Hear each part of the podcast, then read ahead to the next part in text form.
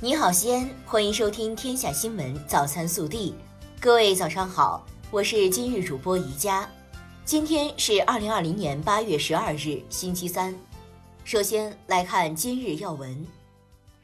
国家主席习近平十一日签署主席令，根据十三届全国人大常委会第二十一次会议十一日下午表决通过的。全国人大常委会关于授予在抗击新冠肺炎疫情斗争中作出杰出贡献的人士国家勋章和国家荣誉称号的决定，授予钟南山共和国勋章，授予张伯礼、张定宇、陈薇女人民英雄国家荣誉称号。本地新闻：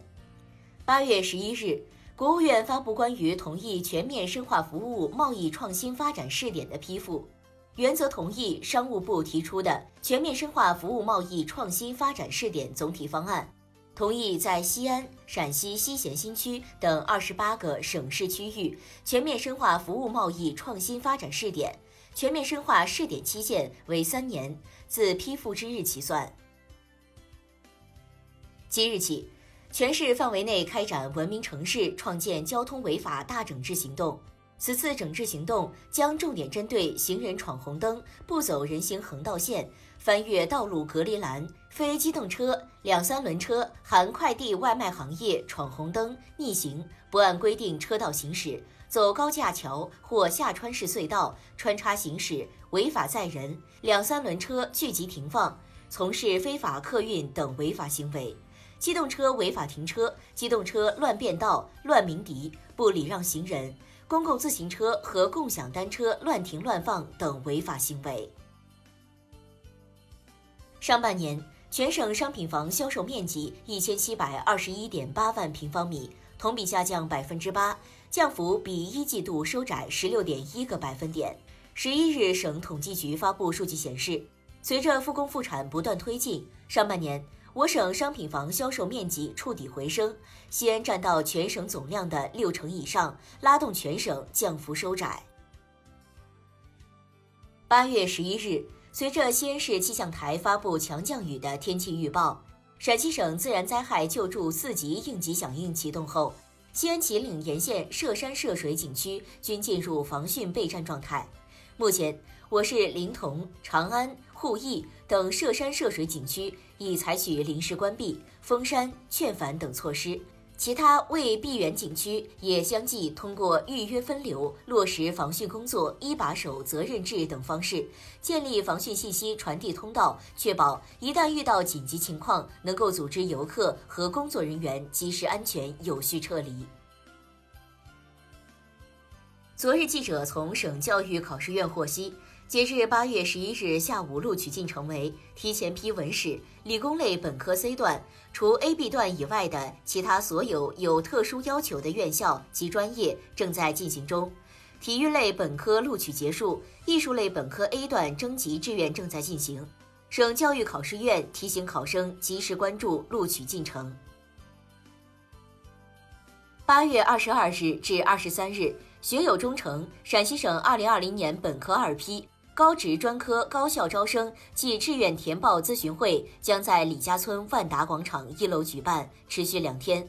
咨询会对所有考生及家长不收取任何费用。这是西安报业传媒集团举办继七月二十五日、二十六日举办二零二零年陕西高校招生暨志愿填报咨询会后的第二场大型活动。日前。西安市教育局发出西安市2020年中考填报志愿说明，凡在生源学校建立正式学籍三年以上，且连续在该校初一、初二、初三就读的应届毕业生，才具备定向生生源资格。说明指出，全市考生实行网上填报志愿，城六区为八月十一日八点至八月十三日十八点，五区二县为八月十四日八点至八月十六日十八点。普通高中、职业高中、五年制高职和普通中专、成人中专、技工学校均在上述时间段内同时填报。八月十一日上午，西安市二零二零年中考招生咨询会在西安国际会展中心展览馆浐灞顺利举行。中招咨询会分为十一日、十二日两天，时间为八月十一日九点至十七点，八月十二日九点至十六点三十分。同时，市教育局特别提醒，本次中招咨询会对所有考生和家长免费，请勿相信任何假借咨询名义的收费行为。记者十一日在西安民勤王府城墙遗址看到。西安市正在对坍塌区域进行清理和加固，险情部位南北两侧的脚手架刚刚搭建完毕，土方清理工作也已完成，安全隐患基本解除。此次事故发生后，西安市已部署对全市所有文物保护单位进行全面排查，将对风险较大区域重点排查。碧浪婵娟天际红，一株并蒂柳河东。八月十一日。在陕西省植物研究所的荷塘内，古诗中的画面实景再现。一株普通的荷花上开出了一朵十分罕见的并蒂莲，荷塘东边的柳条也随风摆动。国内新闻。十三届全国人大常委会第二十一次会议十一日表决通过了全国人民代表大会常务委员会关于香港特别行政区第六届立法会继续履行职责的决定。根据决定，二零二零年九月三十日后，香港特别行政区第六届立法会继续履行职责不少于一年，直至香港特别行政区第七届立法会任期开始为止。香港特别行政区第七届立法会依法产生后，任期仍为四年。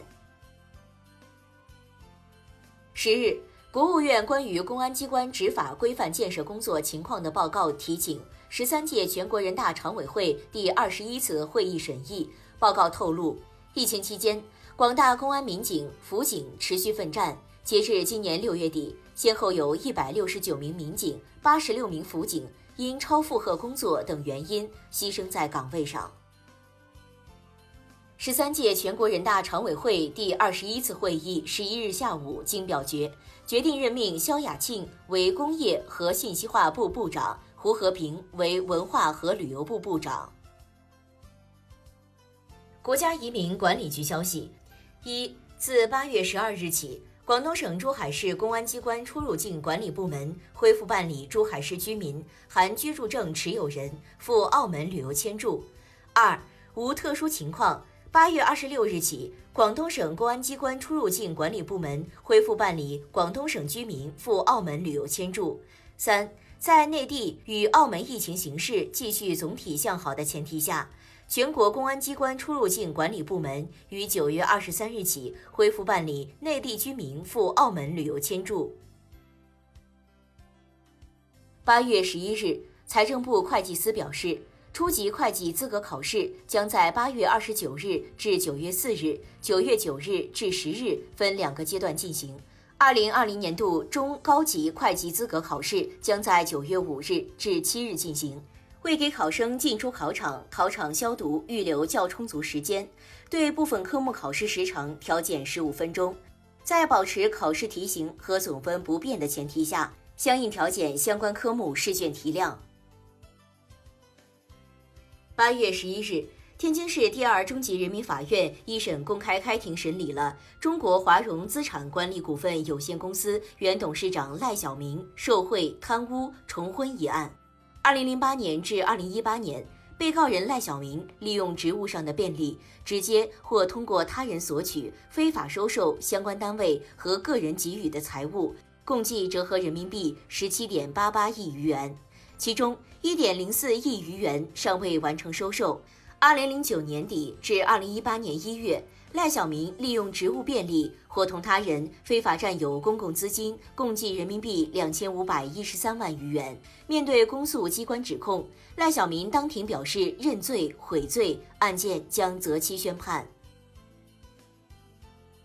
据八达岭长城风景名胜区及圆明园遗址公园官方微博消息，北京十二日早晨至夜间全市将有大到暴雨。从十二日零时至十二日二十四时，八达岭长城、八达岭水关长城、八达岭古长城以及圆明园遗址公园等景区将暂停营业，停止一切旅游接待活动。近日，江苏盐城东台一货车拉载冷冻猪肉遭遇车祸，散落猪肉遭哄抢。八月十日，东台市公安局通报称，接警后，公安机关立即组织开展调查处理工作，已追回部分散落冻猪肉。对涉嫌违法人员，公安机关将严肃处理。目前，相关调查工作正在进行。日前，湖南省人民政府官方网站发布了。湖南省推进湘赣边区域合作示范区建设三年行动计划（二零二零至二零二二年），提出支持区域内高等教育发展，推进在浏阳市筹建钱学森科技大学暂命名。以上就是今天早新闻的全部内容，更多精彩内容请持续锁定我们的官方微信，明天不见不散。